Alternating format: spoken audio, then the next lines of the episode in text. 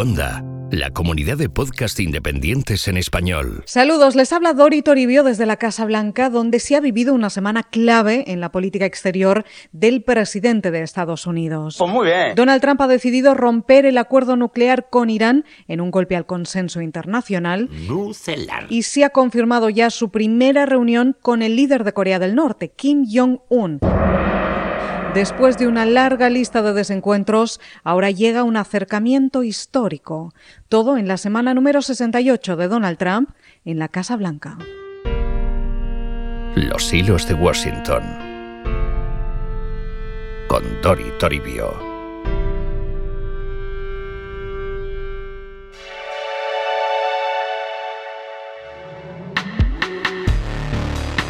Después de 16 meses de presidencia y de habérselo pensado mucho, el presidente Trump anunció ante la expectación del mundo su decisión de retirar a Estados Unidos del histórico acuerdo con Irán, firmado en 2015 por los países del llamado 5 más 1, que son los cinco países con derecho a veto del Consejo de Seguridad de la ONU, Estados Unidos, Francia, Gran Bretaña, China y Rusia, más Alemania. Los alemanes no somos solo simpatía y sonrisa. Lo firmaron para limitar el programa nuclear iraní a cambio de levantar las sanciones internacionales contra Teherán. Y aquel acuerdo puso fin a 35 años de enfrentamiento entre Irán y Estados Unidos, como uno de los grandes puntos del legado exterior de Barack Obama. Yes, we can. Pero Donald Trump siempre prometió que acabaría con ese acuerdo. Lo dijo insistentemente en la campaña electoral y en su segundo año de presidencia lo ha cumplido. We are unified in our understanding of the threat and in our conviction that Iran must never acquire a nuclear weapon. Therefore, I am announcing today that the United States will withdraw from the Iran nuclear deal. Trump anunció además el restablecimiento de las sanciones contra Teherán porque considera que mienten, que es un acuerdo terrible injusto y que se construyó sobre una ficción. M-E-T-I-R-A, mentira. Asegura que solo beneficia a Teherán, el mayor patrocinador mundial del terrorismo, dice.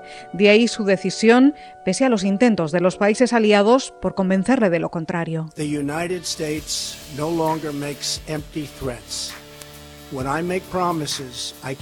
Pero Donald Trump asegura que Estados Unidos ya no lanzará promesas vacías y que él cuando promete algo lo cumple. Mentira. Pese a las recientes visitas del presidente francés Macron y de la canciller alemana Merkel para pedirle que en lugar de salir del acuerdo, renegociaran juntos uno nuevo, más justo. No. Next question. Trump se ha alejado así de sus socios europeos y también de algunos miembros de su gobierno, como el secretario de Estado o el director de la Inteligencia Nacional, que le advirtieron del error porque no hay pruebas de que Irán no haya cumplido con su parte del acuerdo. Former President Obama says pulling out of the Iran nuclear deal is, quote, serious mistake. In a statement, Mr. Obama said walking away from the JCPOA turns her back on America's closest allies. Y advertencia también del expresidente Obama en un inusual y duro comunicado advirtiendo a Trump de las consecuencias de su decisión, no solo de un mayor aislamiento de Estados Unidos en el mundo, sino del camino abierto ahora para que Irán retome su programa nuclear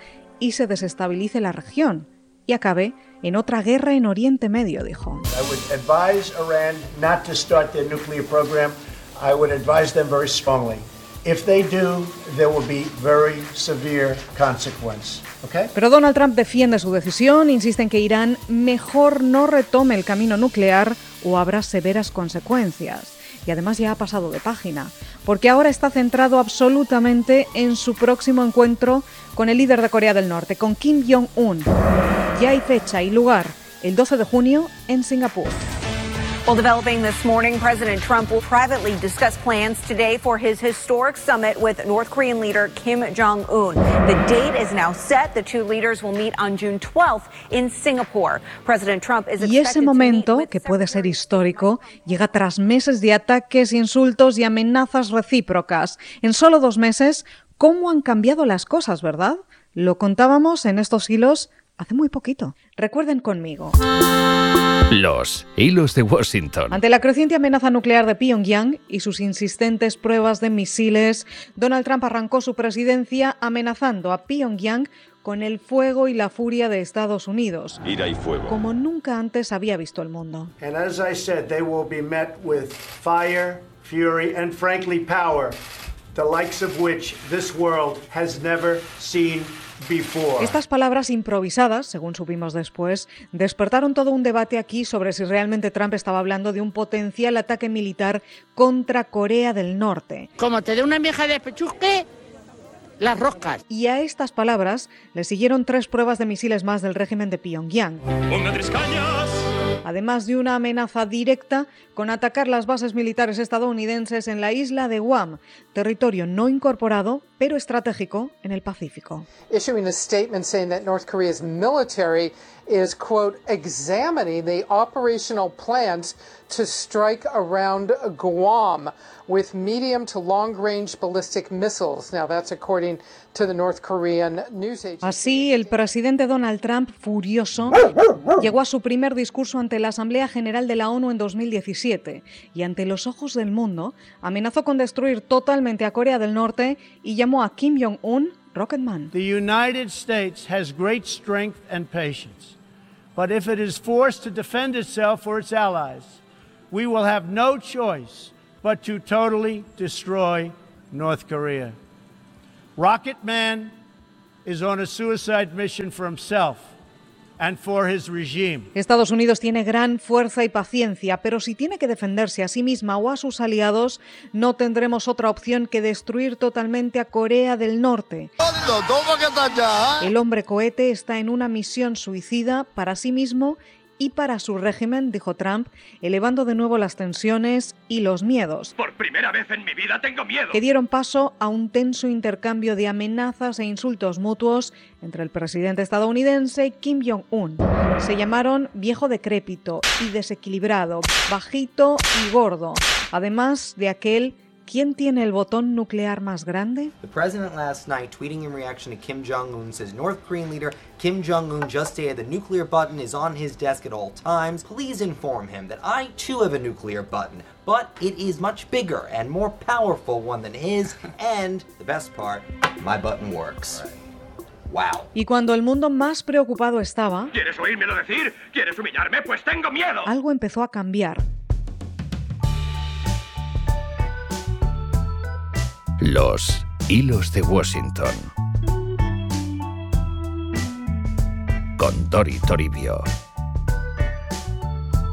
Tras dos años sin contactos, Corea del Norte aceptó reiniciar conversaciones con Corea del Sur en 2018. Toma, toma. Después, las dos naciones, virtualmente en guerra desde los años 50, desfilaron con una misma bandera en los Juegos Olímpicos de Invierno, celebrados allí en febrero. El locurón definitivo. Y en marzo, la sorpresa llegó a la Casa Blanca cuando una delegación de Corea del Sur entregó a Donald Trump una carta personal del líder norcoreano. Pues como ocurre con las cartas, la abrimos, no la abrimos, la echamos a la papelera, respondemos, pues eso es lo que va a hacer el destinatario. con una invitación para reunirse por primera vez en la historia.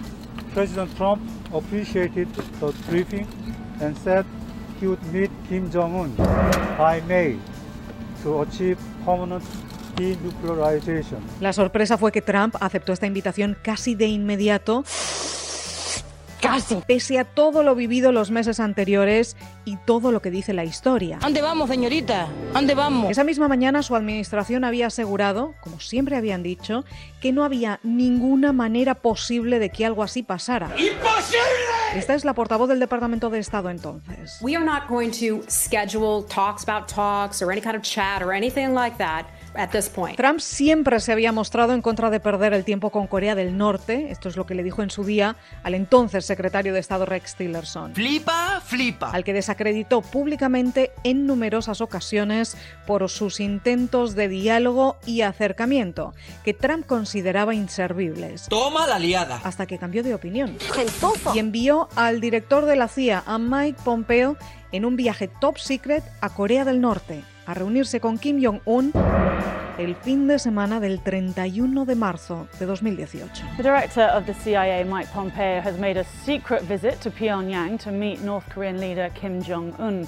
It's emerged the meeting took place during the Easter weekend, shortly after Mr. Pompeo was nominated by the president. Y desde entonces todo ha sido coser y cantar. Trump dice que él y el líder norcoreano intentarán que su reunión sea un momento muy especial para la paz en el mundo. El mundo está loco. Y Kim ha devuelto el gesto con la liberación de los tres rehenes estadounidenses capturados en Corea del Norte, que ya han regresado a Estados Unidos, recibidos de madrugada por los Trump a pie de pista y celebrando el éxito de su gestión para que fuera posible.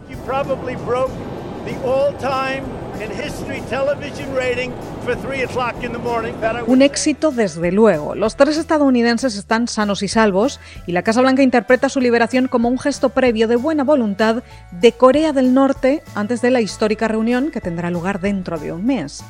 ¿Has dicho mies, Dori? Dentro de un mes. Dentro de un mes. Ahora hay que cerrar todos los detalles diplomáticos, la parte más complicada. Trump insiste en que no se conformará con menos que la desnuclearización de la península coreana, y todos sabemos que ese objetivo es muy difícil de cumplir. Pero también sabemos que Pyongyang está cada vez más débil y busca esa legitimidad internacional desde hace mucho tiempo, la supervivencia, la foto. La administración Trump, con la mediación de Corea del Sur y de China, está dispuesta a apostar por este encuentro histórico y aunque reconocen que hay riesgos e insisten ante los más escépticos aquí en Washington en que si no lo ven claro, Trump respetuosamente se levantará y se irá, han cerrado ya los detalles de esa primera reunión entre un presidente de Estados Unidos y un líder de Corea del Norte, el 12 de junio. Apunten en sus calendarios porque lo contaremos aquí, en los hilos de Washington. Hasta entonces, que pasen ustedes una excelente semana. Este episodio ya ha terminado. ¿Te ha gustado? Grandísimamente Saludos mucho. a mi amigo Manolo. ¿Quieres escuchar más? Sí, sí, sí, sí. ¿Quieres descubrir nuevos podcasts? Sí, seguro. Te esperamos en cuonda.com, la comunidad de podcast independientes en español.